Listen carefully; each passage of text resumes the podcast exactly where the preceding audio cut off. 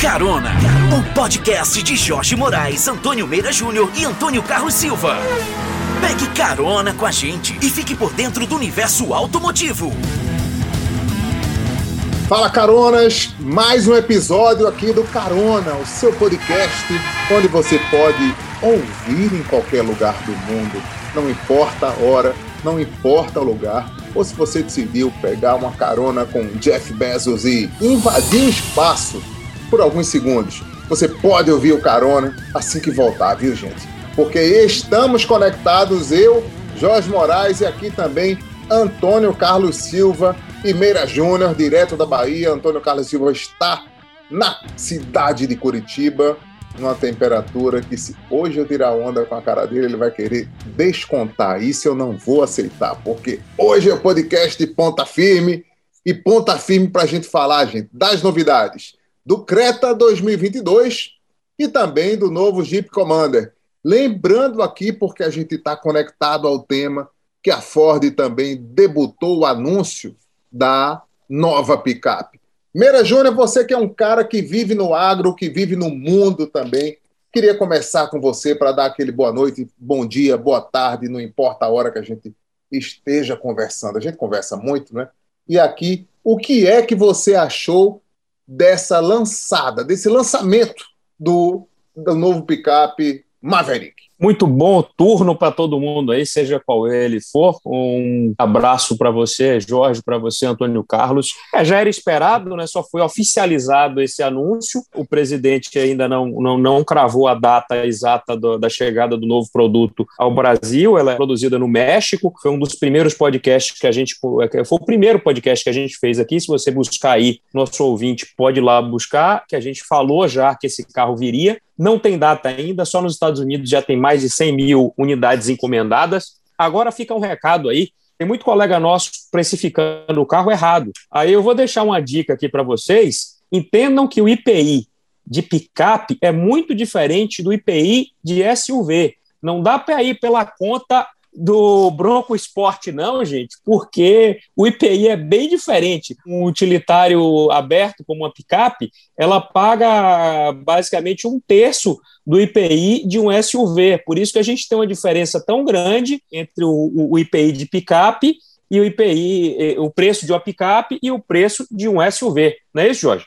É isso, e por isso que elas deveriam custar muito menos, porque a margem de lucro das montadoras em torno dos picapes é muito grande. A gente sabe disso e combate, né, gente? O que a gente não vai fazer aqui é rasgar preço, mas eu fiz nos meus comentários lá no Instagram, muita gente falando, enfim, é, eu falei que a, a base, o horizonte, o norte dessa picape é o Fiat Toro, que é o líder do segmento e vai estar lá. A gente só precisa entender porque são duas ofertas de motorização. A princípio, isso pode acontecer com a propulsão híbrida e também a EcoBoost, que a gente já conhece do Bronco. E quem sabe esse futuro é onde a Ford vai trazer essas novidades. E Antônio Carlos Silva, gostou do Maverick ou você quer falar direto do Creta? Não, gostei do Maverick sim. Opa, deixaram eu falar. Boa noite, bom dia, boa tarde para todo mundo, meus amigos aí da Bahia, de Pernambuco. Que bom mais uma vez estar com vocês aqui, com os nossos caronas. Tá vindo os Papa Francisco, né, papai? Você é. sempre fala amigos fraternos, do coração.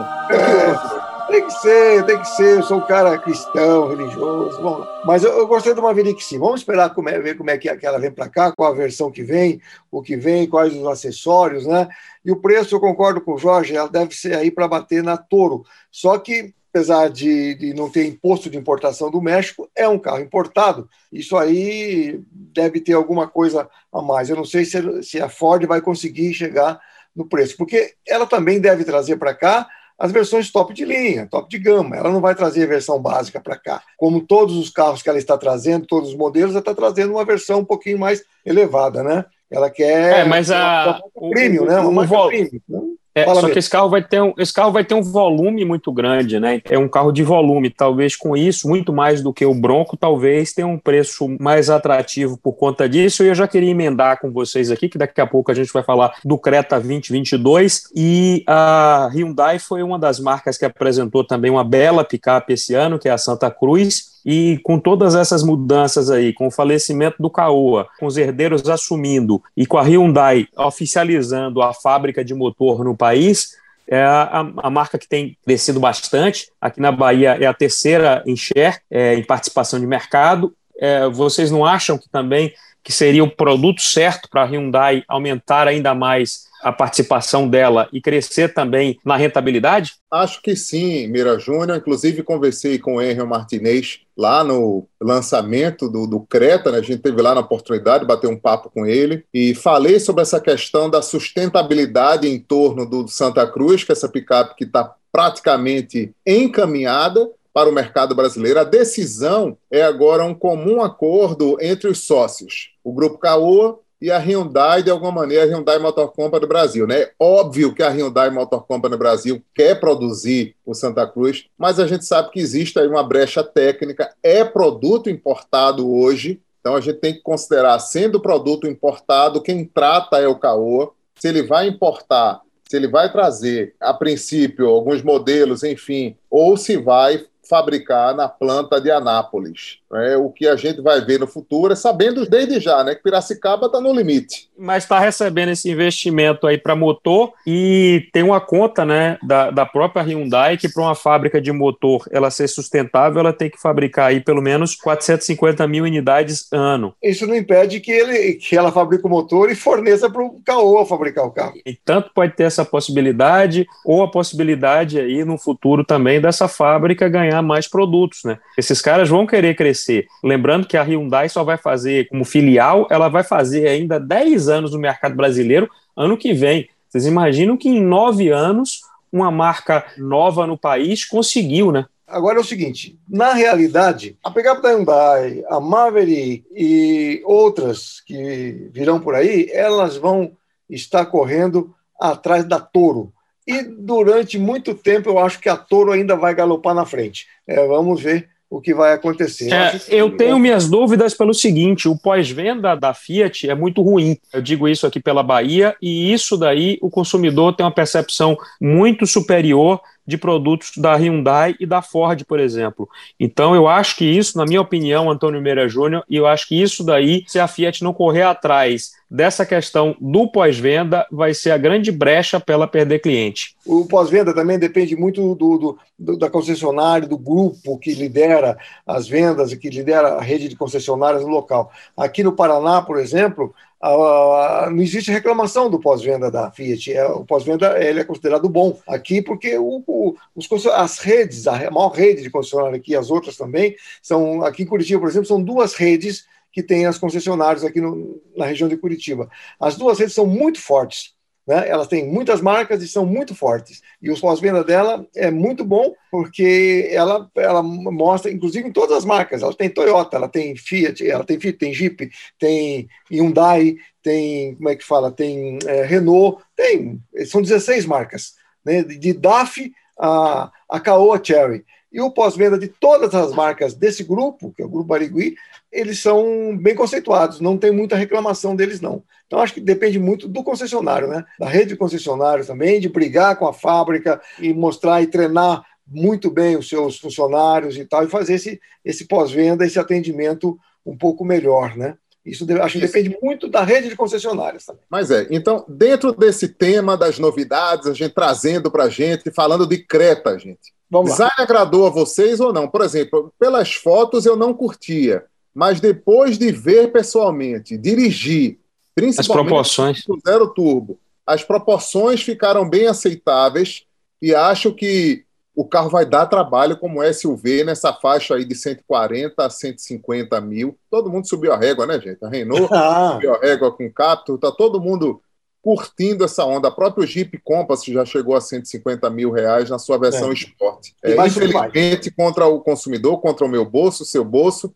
mas essa é a nova régua desse segmento. Eu curti, curti a entrega da tecnologia, curti porque o carro cresceu de patamar, cresceu de valor, mas cresceu na entrega também. E é como Antônio Meira Júnior estava lá na pista e viu o quanto ele se esforçou para buscar uma curva mais fechada ou buscar o momento ideal de uma frenagem mais brusca, né? Porque eu fazia também a hora do slalom, quando a gente chegava e se conectava mais com o carro para parar geral.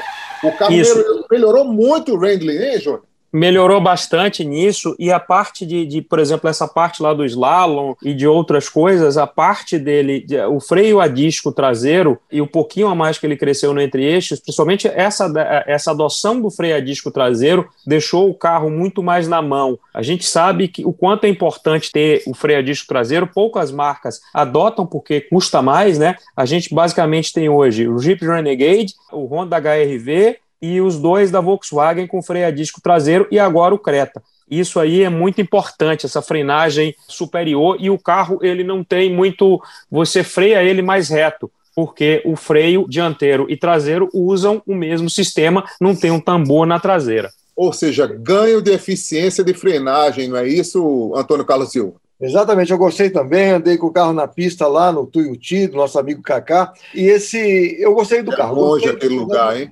É muito, longe. Muito, é. Essas viagens da semana passada, nenhuma delas foram, a gente, para quem está nos acompanhando aí, Bom, nós testamos o, o Creta no interior de São Paulo, nas proximidades da cidade de Tuiuti, e o Jeep Commander é, no interior de Minas Gerais, em Curvelo. Três horas de, de carro de, de, de, Belo Horizonte.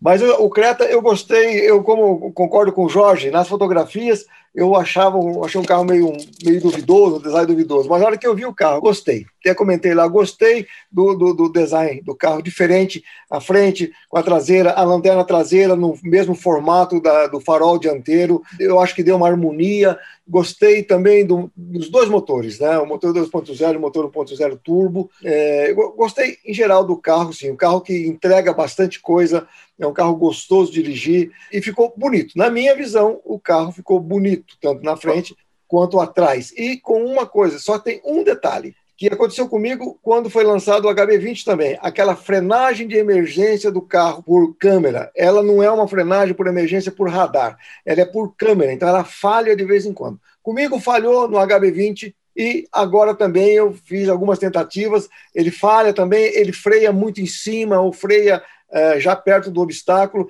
Esse sistema que a Hyundai tem da frenagem de emergência, particularmente, eu não gosto. Mas eu gostei do carro no, no geral. Esse motor 2.0 é um pinguço da gota é. serena, como fala aqui. O motor bebe muito, e a gente precisa entender se eles agora, nesse ajuste, nessa quinta ah, calibrada é... de 8%, a gente vai ver se melhorou ou não. É, vamos esperar se esses 8% aparecem ou não com essa nova calibragem.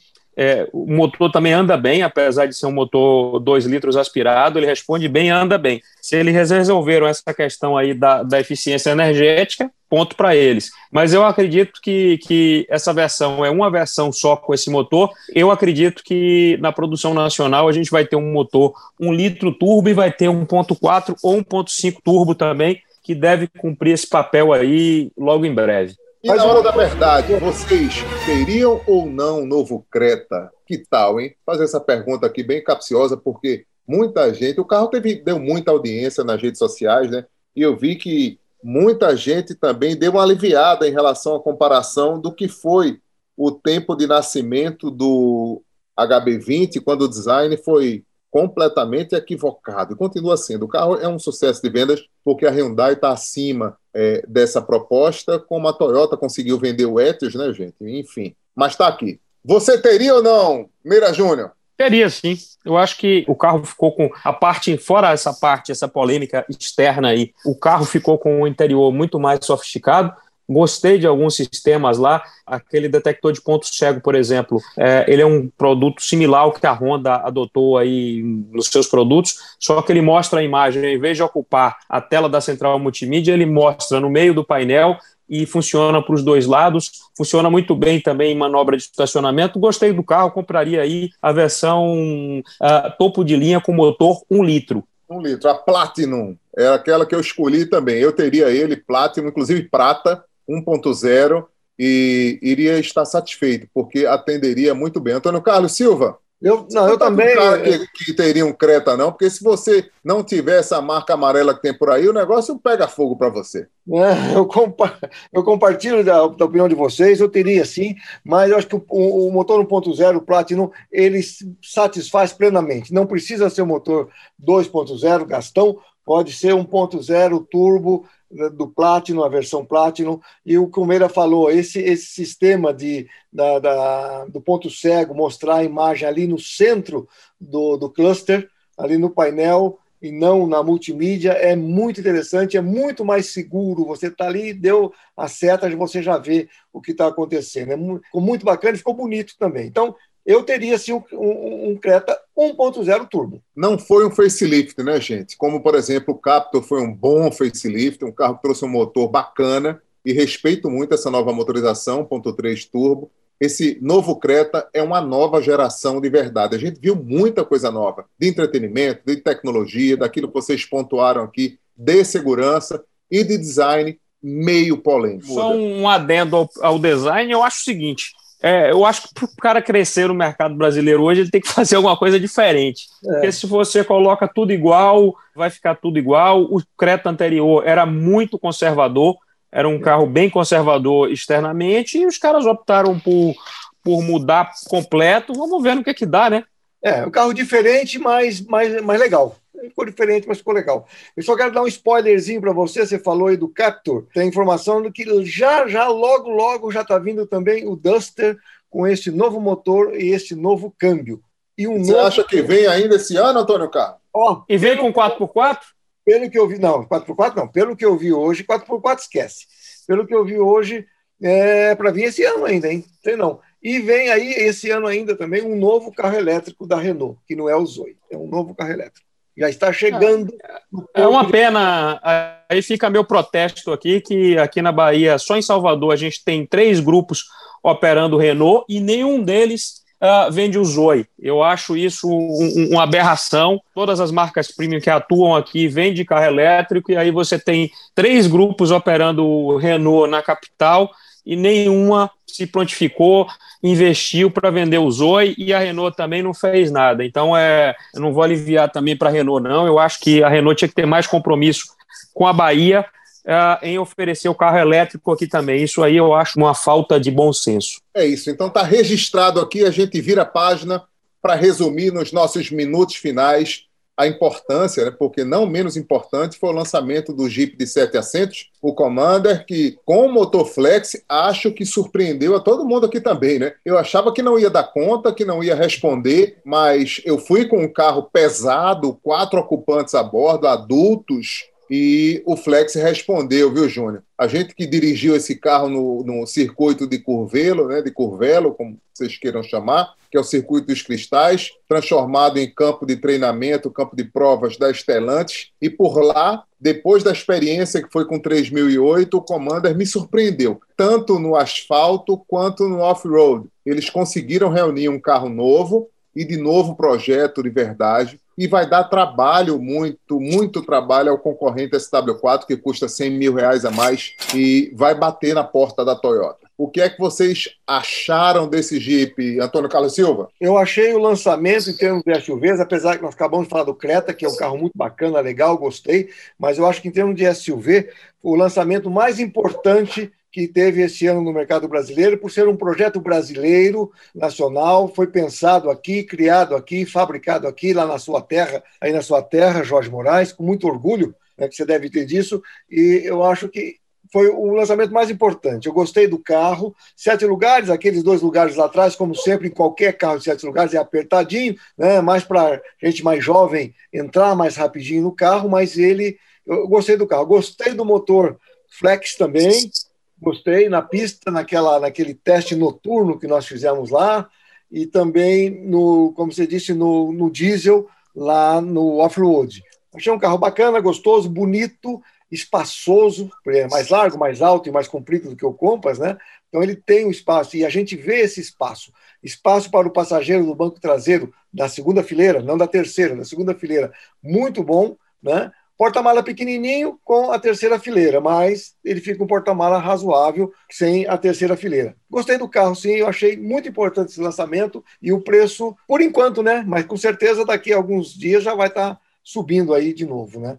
Mas por e enquanto. 199 mil ele parte, né? O porta-malas tem 661 litros na disposição dos é. cinco assentos. Primeira, Júnior, quais foram as suas impressões qual a tua métrica em relação ao Overland, que custa 279 mil, e com 8% de desconto vai bater aí 255 ou um pouco mais. Qual é a tua percepção sobre os modelos que são praticamente completos, Limited é. e Overland, né? e uhum. das suas versões Flex e diesel. Vamos lá. Eu acho que o motor ainda, por mais que, que tenha tido uma calibração melhor nesse carro, porque ele tem um entre-eixos aí uns 15 centímetros maior, o curso do acelerador foi um pouco mais calibrado, mas lembrando que é um motor que bebe pra caramba. Então, é, já respondendo a sua pergunta do final, eu não compraria esse carro Turboflex eu acho que já é um mundo que o cara compra um carro desse porte, ele precisa de um motor com um torque melhor, então eu já iria aí para um turbo diesel, que seria uma realidade melhor para esse carro. Lembrando que esse carro, ele pesa aí em ordem de marcha 1.715 quilos para 27 quilos de torque, eu acho que não é uma boa. Eu teria esse carro diesel Lembrando que a capacidade de carga dele são 540 quilos, ou seja, se você está levando aí cinco passageiros de 80, você já gastou 400 quilos. Você só tem direito a mais 140 quilos de bagagem. Se você coloca sete pessoas no carro e mais bagagem, esquece. Então, é bom lembrar disso. O carro só tem capacidade de carga 540 quilos no flex e 540 quilos no diesel. O diesel, lembrando, o diesel pesa quase duas toneladas, vazio, 1.908 quilos. Você fez então... esse comparativo aí com o SW4, Júnior? Dá tempo da gente conversar ainda sobre isso enquanto eu faço o levantamento, porque quando a gente fala de SW4, a capacidade de reboque deve ser muito maior, porque a gente viu que, por exemplo, a Keco, quando disponibiliza um reboque de até 1.200 quilos né, para você puxar, e é uma referência. De que maneira você vai fazer isso, a gente tem que entender se o carro vai estar carregado e como vai estar carregado. Né? Acho que o SW4, por exemplo, está num outro patamar, na sua opinião. O que, é que você acha aí? Bom, são dois bichos bem diferentes, né? Porque o SW4, tanto o SW4 quanto o Trailblazer e o Pajero Sport, são produtos que são carrocerias sob chassi, né? São verdadeiros caminhões. Na comparação, por exemplo, com o Mercedes GLB, uh, com o Tigo 8, que é um outro concorrente do Commander, Flex. sim, Flex, é, Tigo 8, é, é, você tem também o Mitsubishi Outlander e tal, é, são todos são todos monobloco. Então vai depender muito, e são dirigibilidades diferentes, né? Você dirigir um, um carro monobloco, você tem um acerto, um, um handling superior a um carro com carroceria sobre chassi. Então tem essas variáveis aí, né? Mas o, pessoal da Stellantis fez um belo trabalho de design. É um carro com requinte, sofisticação e tecnologia a bordo muito bom. É um carro também, além de mais longo no entre-eixos, tem um balanço traseiro maior, tem, uma, tem é mais largo também. É, eu gostei mais da versão externamente Uh, da versão Limited do que da versão Overland, porque a, a contorno de caixa de roda, e, e, da parte ali do estribo toda essa tem um contraste, na versão Overland ficou muito monocromático. E tem um outro lance também para você levar em consideração aí, Meira. É, a, a Jeep ela dá continuidade dentro da casa. Né? O, o, cidadão ele compra o Isso é importante. ele passa para o Compass, ele vai para o Commander, e se ele tiver muita grana, vai bater naquilo que você já teve um dia, que é Grand Cherokee, e também a ousadia de ter um Wrangler. Ou seja, ele, ela se comunica com a tribo lifestyle, Sim. a tribo aventura. E isso é um negócio que vem se transformando dia a dia e eles estão provocando muito bem isso com os eventos. Está aqui Commander para a gente acompanhar os nossos canais, nossas redes sociais. A gente falou muito sobre esse carro também. Você pode acompanhar lá no arroba Jorge Moraes, no Facebook, no YouTube também assim como dos meus amigos que estão comigo aqui, né, gente? É isso Olha. aí. É um carro que vem forte aí nessa briga aí com vários produtos. Eles querem liderar essa situação aí de sete lugares em várias oportunidades. É, lembrando que também concorre com o Volkswagen Tiguan, ou seja, a briga também não é, não é fácil, mas eles têm um belo produto aí para concorrer. E me acompanha aí Antônio Meira JR em várias diversas redes sociais. Um grande abraço para vocês e até a próxima. É isso, Antônio Carlos Silva. Pois é, olha aí, Commander, se você quer ver tudo sobre o Commander, nós acabamos de postar no novo canal do YouTube, o Vamos de Carro com Antônio Carlos, uma reportagem, uma matéria muito bacana, um vídeo legal, com todos os detalhes, preço, etc. do Commander. E segundo eu estou recebendo aqui, ó, um WhatsApp do meu pessoal lá que cuida disso para mim, na minha agência. Ó, o vídeo do comando está em destaque no canal com a maior visibilidade de todos os vídeos postados. Isso é bom demais. É bom demais Muito bacana, legal, fico feliz. Muito bem. Mas então, Caronas. nas redes sociais, só me procurar Antônio Silva CWB ou Vamos de Carro, que você vai ficar por dentro das, do mundo maravilhoso do automóvel. É isso, vamos parar por aqui porque o podcast desse jeito vai terminar na próxima semana. A gente se encontra no próximo episódio. Tchau, gente. Tchau. Carona, o podcast de Jorge Moraes, Antônio Meira Júnior e Antônio Carlos Silva. Pegue carona com a gente e fique por dentro do universo automotivo.